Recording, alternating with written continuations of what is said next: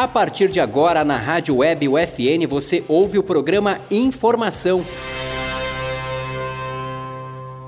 Você vai saber agora as principais notícias da semana. Mundo pode ter tido 1 milhão e 200 mortes por Covid não registradas em 2020.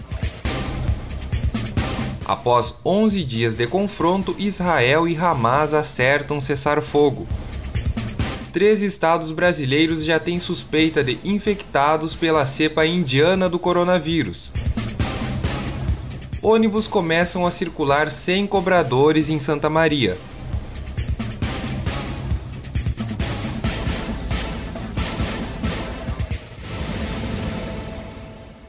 Boa noite, você ouve agora o programa UFN Informação com os principais destaques da semana.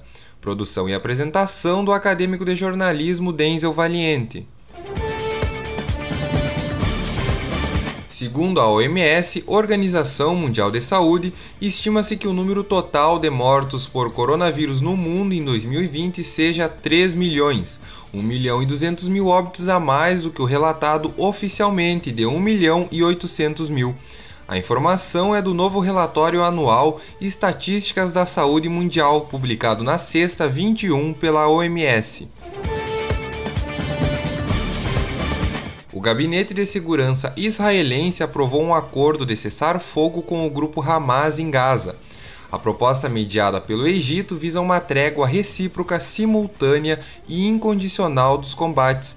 Mediadores do Egito têm se deslocado entre Israel e a faixa de Gaza, que é governada pelo Hamas, para tentarem manter o cessar-fogo. Os conflitos duraram 11 dias e resultaram em 248 vítimas, segundo autoridades médicas palestinas. Índia é o terceiro país no mundo a ultrapassar a marca de 300 mil mortos por Covid-19. O país registrou o segundo maior número diário de mortes durante a pandemia. Segundo o Ministério da Saúde indiano, foram 4.454 novos óbitos registrados entre domingo e segunda-feira. Além da Índia, Estados Unidos e Brasil também já ultrapassaram os 300 mil mortos por coronavírus. A má gestão da pandemia pelo governo indiano e o surgimento da variante local estão entre os motivos da segunda onda da pandemia no país. Mesmo com surto de Covid-19, o Uruguai prevê retomada total do turismo até outubro. De acordo com o vice-ministro do Turismo uruguaio, Remo Monzeglio, o país se prepara para uma reabertura completa do turismo até outubro deste ano. Conforme Monzeglio, o governo trabalha para estar pronto no dia seguinte à abertura das fronteiras. Apesar do sucesso do governo de Lacarrepou no controle da crise do coronavírus em 2020, neste ano o país sofre com o aumento de casos e óbitos. Neste mês, o Uruguai atingiu a marca de 14,23 mortes diárias por milhão de habitantes, a maior do mundo. Nos últimos sete dias, a média de mortes por Covid no país está em 3.512. peruanos vão às ruas contra a candidatura de Keiko Fujimori. Há duas semanas do segundo turno das eleições peruanas, movimentos populares, organizações civis, sindicatos e organizações estudantis protestam contra a candidata de direita. Keiko é filha do ex-ditador Alberto Fujimori, que governou o país de 1990 até 2000. Keiko Fujimori aparece em segundo lugar nas pesquisas, atrás do candidato de esquerda Pedro Castilho. Acompanhe no próximo bloco os destaques do Brasil e do Estado. Ex-ministro da Saúde Eduardo Pazuello aparece sem máscara em evento pró-Bolsonaro. Rio Grande do Sul distribui vacinas da Pfizer para mais de 400 municípios. Uma vez uma latinha amassada Veio um catador, recolheu e levou para a indústria da reciclagem. A lata se transformou em renda e trabalho digno para muita gente. Você tem um papel importante nessa história. Colocar os restos de alimentos e materiais orgânicos no lixo úmido, separados dos plásticos, metais e de todo lixo seco. Isso facilita a vida dos catadores, aumenta o material aproveitado e poupa recursos naturais. Mude de atitude, separe o lixo e acerte na lata. Governo Federal. Após depoimento para a CPI da Covid, onde negou defender o tratamento precoce para o coronavírus e tentou minimizar suas aparições sem o uso de máscara, o ex-ministro da Saúde Eduardo Pazuello participou de um ato bolsonarista no Rio de Janeiro que contou com a presença do presidente Jair Bolsonaro. A manifestação ocorreu no domingo e aglomerou de 10 a 15 mil pessoas, segundo a Prefeitura do Rio. Após a participação, crescem os pedidos para que Pazuello retorne a depor na CPI da Covid do Senado e para que seja punido pelo Exército por participar de ato político. STF adia julgamento de recurso sobre operação em comunidades do Rio de Janeiro.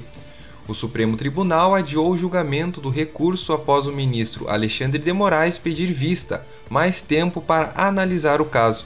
O julgamento ocorria através de plenário virtual e estava previsto para acabar na sexta, 28 de maio. Edson Fachin foi o primeiro ministro a votar.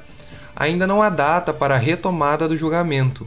O recurso foi apresentado pelo PSB e por organizações de direitos humanos, que tentam conseguir novas medidas além da decisão que restringiu o uso de helicóptero nas ações e fixou regras para incursões próximas a escolas durante a pandemia. A ação pede ainda que o STF mande o governo estadual elaborar um plano de redução da letalidade policial. Três estados já têm suspeita de variante indiana identificada no Brasil. A Secretaria de Saúde do Pará investiga dois casos suspeitos de infecção pela cepa originada na Índia. Além disso, Maranhão e Ceará também possuem casos suspeitos. Para tentar conter a entrada da variante indiana da Covid-19 no Brasil, o Ministério da Saúde anunciou no sábado a implementação de barreiras sanitárias em aeroportos, rodoviárias e grandes rodovias. O governo também promete enviar testes rápidos de antígeno ao Maranhão para que sejam usados em estratégias de contenção. Secretaria de Saúde do Rio Grande do Sul distribui vacinas da Pfizer para 407 cidades nesta segunda-feira. Ao todo, são mais de 80 mil doses entregues aos municípios.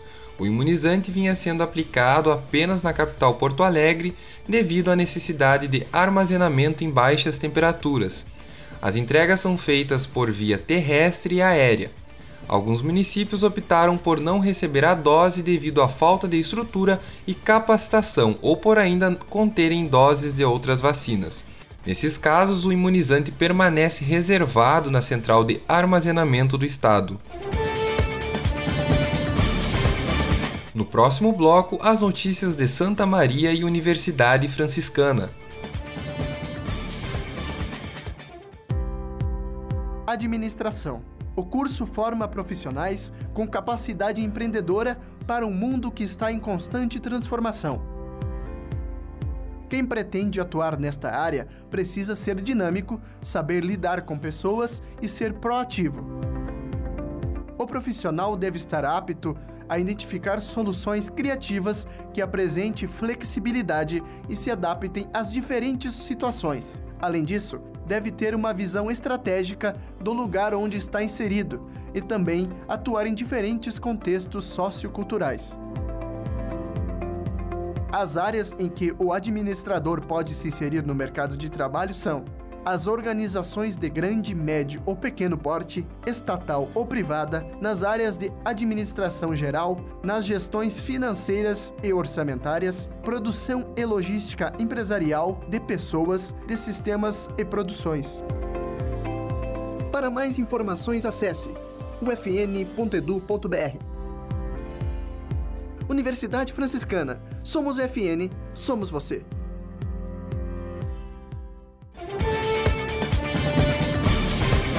A semana é de sol com frio pela manhã e temperaturas mais quentes à tarde em Santa Maria. Os dias mais frios devem ser terça e quarta, com mínima de 6 graus.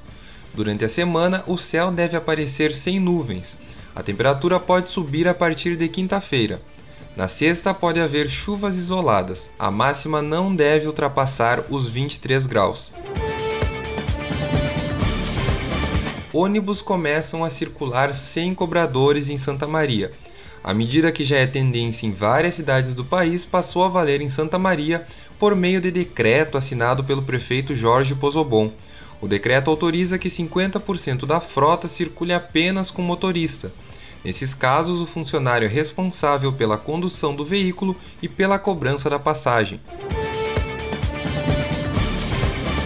Idosos, pessoas com deficiências e com comorbidades podem se vacinar essa semana em Santa Maria. Entre os que têm direito à dose estão idosos que ainda não se vacinaram, portadores de deficiência permanente de 50 a 59 anos, idosos com a segunda dose atrasada, gestantes ou mulheres com até 45 dias de pós-parto e pessoas com comorbidades que tenham de 18 a 55 anos, mediante declaração ou documento comprobatório. o FNTV comemora aniversário de 13 anos. A emissora de televisão da Universidade Franciscana está há 13 anos cobrindo os principais fatos da vida acadêmica e da comunidade. A equipe da UFNTV é composta por nove profissionais da comunicação. Além disso, a UFNTV é espaço de integração dos estudantes de jornalismo da UFN. Você pode assistir a programação da UFNTV no canal 15 da NET ou através do YouTube UFNTV. Estudantes de jornalismo da UFN lançam projetos para a disciplina de projeto experimental. Entre os trabalhos desenvolvidos do semestre está o Retratos Pandêmicos, série de crônicas jornalísticas lançada semanalmente pela acadêmica Lavínia Witt. Para acessar as crônicas, basta entrar no site da Agência Central Sul de Notícias através do link www.centralsul.org www.centralsul.org. Outro projeto que já está disponível é o Latina Action, podcast Instagram de notícias especializadas em América Latina. O Latina Action é desenvolvido pelo acadêmico Denzel Valiente e já está disponível no Instagram arroba Latinaction, Instagram arroba Latinaction. Esse foi o programa UFN Informação, na Central Técnica Clenilson Oliveira. Supervisão da professora e jornalista Carla Torres. Boa noite e obrigado pela audiência.